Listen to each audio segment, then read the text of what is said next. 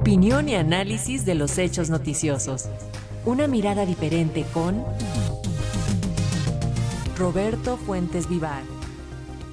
Y sobre las consecuencias que tuvo la difusión de este video de los jóvenes ricos y políticos de Movimiento Ciudadano en algunos programas que fueron bajados de las redes sociales, nos comenta Roberto Fuentes, a quien saludamos con muchísimo gusto. Roberto, te escuchamos y te vemos. Bienvenido. Buenas tardes, Lenica. Buenas tardes al auditorio de Radio Educación. Pues ayer sucedieron dos casos que llevaron a plantearme una pregunta crucial. ¿Es la información un bien público o un bien privado?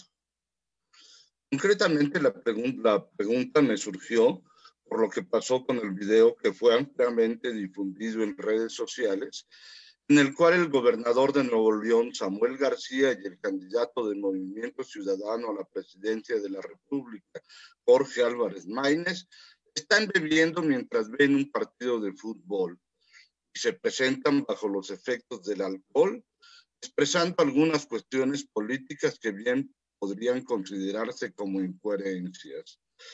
El video se convirtió en tendencia y fue incluso expuesto por varios medios, que causó un daño grave e inmediato a la imagen de estos dos personajes que viven de alguna manera del dinero de todos los mexicanos.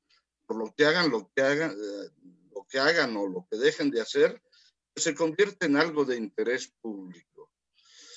A las pocas horas de que el video recorriera las redes sociales, una empresa contratada por ambos y por otros políticos llamada Creación y Difusión de Contenidos Web SADCB, lo que opera con el nombre de Badabun, obligó a los medios electrónicos a bajar el video. Esta empresa es contratada por el gobernador de Nuevo León y por el candidato del Movimiento Ciudadano a la presidencia de la República para operar la imagen de ambos y supuestamente cuenta con los derechos de propiedad de ese video, por lo que se sintió legalmente y jurídicamente en su derecho de influir en el contenido de algunos medios de comunicación. Concretamente, el medio, sin embargo, le dio especial atención al caso y acusó de censura tanto a los dos personajes como a la empresa en cuestión. No sé si ya lo volvió a subir porque anoche anunciaron que buscarían la forma de burlar este tipo de censura. Pero el caso va mucho más allá, porque de alguna manera una empresa se apropió de un bien público para beneficiar o por lo menos atenuar los daños a la imagen de dos personajes públicos que habían cometido un error. Es cierto que todo personaje público tiene derecho a la privacidad, pero este derecho se pierde cuando él mismo hace pública una información, lo que sucedió en este caso.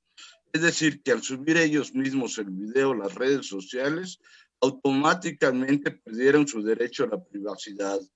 Y esa información se convirtió también automáticamente en un bien público. Sin embargo, la empresa se adjudicó el derecho de censurar a medios, obligándolos a bajar el video. Se trata de alguna manera de la privatización de la información pública.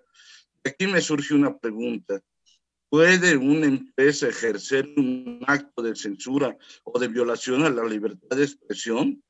Personalmente creo que no debe, pero sí puede pues parece existir una falta de, legislación al respecto. A este tipo de censura se une otro mediante el cual un ejército de bufetes de abogados utiliza la supuesta violación de las leyes sobre datos personales para bajar precisamente de las redes sociales eh, apoyados por el INAI y así bajan información que puede afectar a un empresario por ejemplo, puede buscar una alianza, pero tiene algo negro en su historial, fue publicado por algún medio.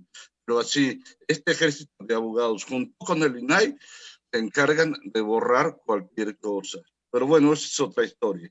El caso es que ayer, mientras la empresa Badabun se dedicaba a proteger la imagen de un gobernador, un candidato a la presidencia de la República, repito, utilizando el derecho para convertir un bien público en un bien privado, el presidente de la República denunciaba cómo, mediante el uso de mucho dinero y de sofisticadas estrategias en redes sociales, pudo hacer viral el hashtag narcopresidente, atacándolo de manera directa.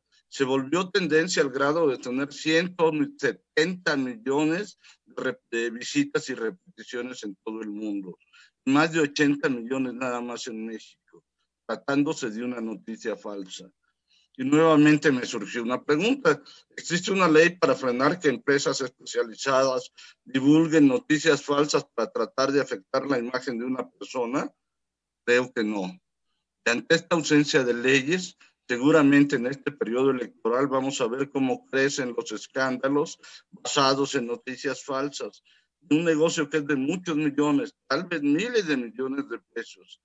En síntesis, creo que es preocupante hasta una señal de alerta como sociedad. Empresas lucren con la información, ya sea para ejercer la censura, como en el caso del video del gobernador y el, y el candidato a la presidencia, o para, por otro lado, exacerbar noticias falsas, como en el caso del hashtag narcopresidente.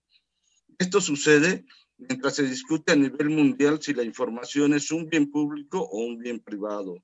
Al respecto, la ONU ha hecho innumerables llamados para defenderla como bien público, a lo que me sumo incondicionalmente. Dice el filósofo del metro, información, cuántas atrocidades se cometen en tu nombre. Y también, Roberto, en estos nuevos tiempos de la información, donde las redes sociales son de gran importancia, pues queda en evidencia que la censura ya no viene exclusivamente de los gobiernos o del crimen, sino también de los dueños de estas empresas, ¿no? De estos poderes fácticos. Exacto, son poderes fácticos que están ahí detrás, no tienen ninguna ley que les prohíba, por ejemplo, divulgar noticias falsas o, por ejemplo, censurar a medios. Exacto. Creo que eso es un asunto muy grave que debe de ser tomado ya por los legisladores mexicanos para que pongan un alto a esta eh, a este lucro con la información.